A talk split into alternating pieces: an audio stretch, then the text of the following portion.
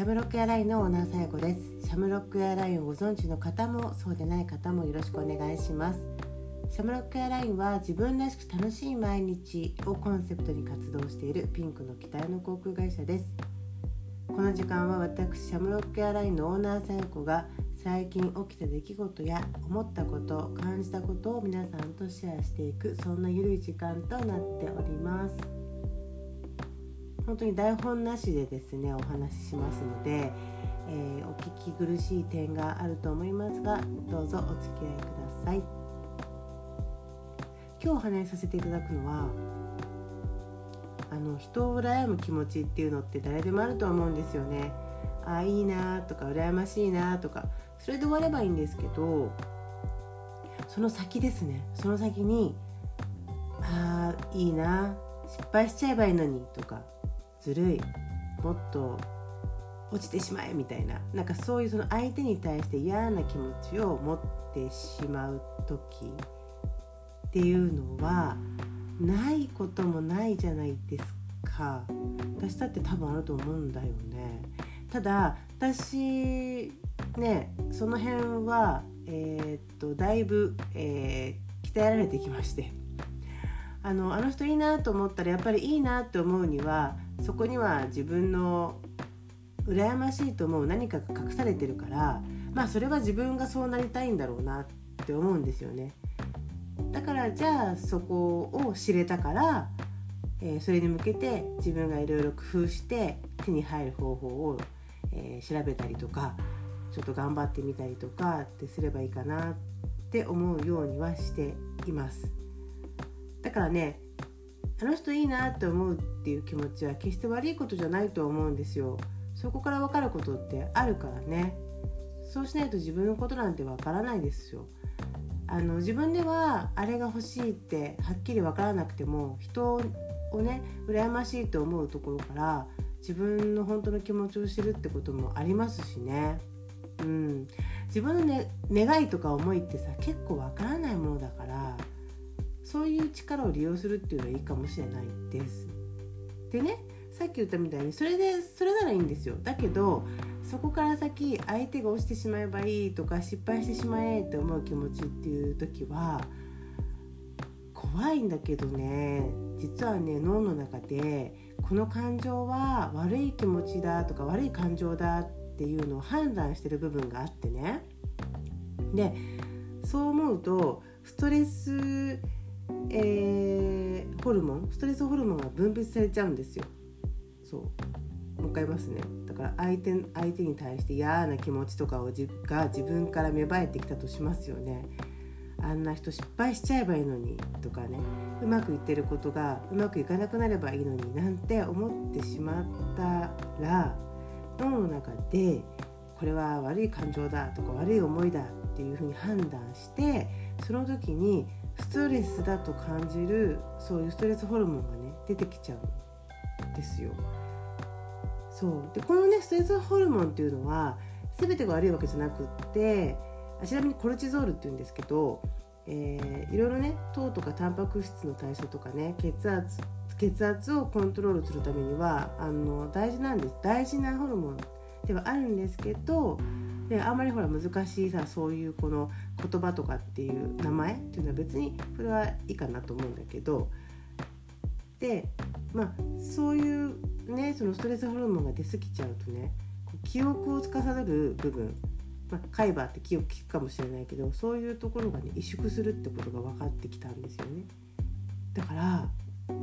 人のね不幸とかねあの人なっちゃえばいいのにみたいな悪い感情でいると自分のね記憶する力っていうのも衰えていっちゃうとそういうことなんですよ。最近忘れっぽいなと思う人もしかして誰かのことを恨んだりとか妬んだりとかしてないか？なんて、えー、思い返してみるのもいいかもしれないなって思ったんで、えー、共有させていただきました。や人のこといいなって思うのはさ思うよね、うん、思っちゃうものなのでそれは私は悪いことだと思ってないんですよ。ただね相手に対していいといいなと思って相手があのその位置っていうんですかその場所から落ちた落ちたとしても自分は何も変わらないんだよね。うん、そこに気づいた時にあ人のことを恨んだりとか、えー、相手を攻撃したりとかしても意味がないなっていうのはね気づきましたね。私自身が上がってないからね。そう。あの人いいなって羨ましいなって思って何かのきっかけでねあのその立ち位置っていうかそこからダーッと落ちてしまって「ざまあ見ろ」とかさなんかいいいいいいやもうそんなんでみたいな。その相手が落ちたことに対してしめしめみたいな。なんか相手が不幸になることを望みそしてそれが実現したとしてもねしてもだよ。私たち自身っていう自分自身は何にも変わってないっていうことなんですよ。その誰かがいいなと思ってる誰か誰かが落ちたところで自分が上がるっていうものでもないからねそういうシステムではないですからだったら別にあんまり関係ないかなって思いますね。うん、だから他人は他人自分は自分ってよく言うけど他人が上がろうが落ちようが自分自身がそのいつからあまり変わってないんだったらその感情意味ないなと思うし相手のことをその嫌な風に思えばねそうやってストレスホルモンが出るんであればだから自分が損しちゃったみたいなね 感じになるわけですよね。うん、なんかあんまりなんか良くないな良くないループだなと思いますよね。ね相手に対してイライラしたりするのに対して自分自身もその分あの痛めつけられてるようなことが起きているんであればその感情はなんかちょっとあまり意味がないかなってね思いますよ。そういやだからねあのうまく自分の感情をねこう自分の力に変えていくっていう方に行くことがやっぱり自分にとっていいことなんだなって思いますよね。だって感情は出てきちゃうわけだからね感情は出てくることを全く、えー、出さないようにするっていうのはなんかそれは無感情みたいになってそれは無理じゃないかなって思うんだよね。うん、でその感情をどこに落としていくかどうやって、えー、処理していくかっていうのがすごく大事だなって思います。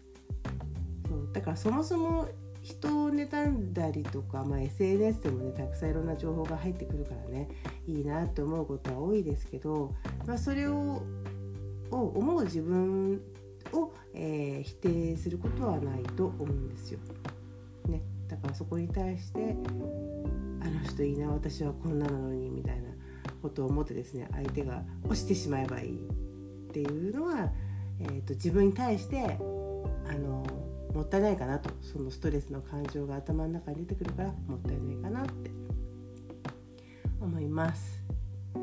私も気をつけようと思いますよ。ねえ。いいなーってあるじゃない？そうやって思うことって。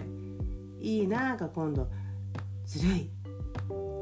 どうして？あの人ばっかり失敗してしまえ。みたいなそっちの方に思わないようにはしていきたいよね。まあそういう時ってさ顔もさ怖いんだろうね。不細工になっちゃってるんでしょうね。ね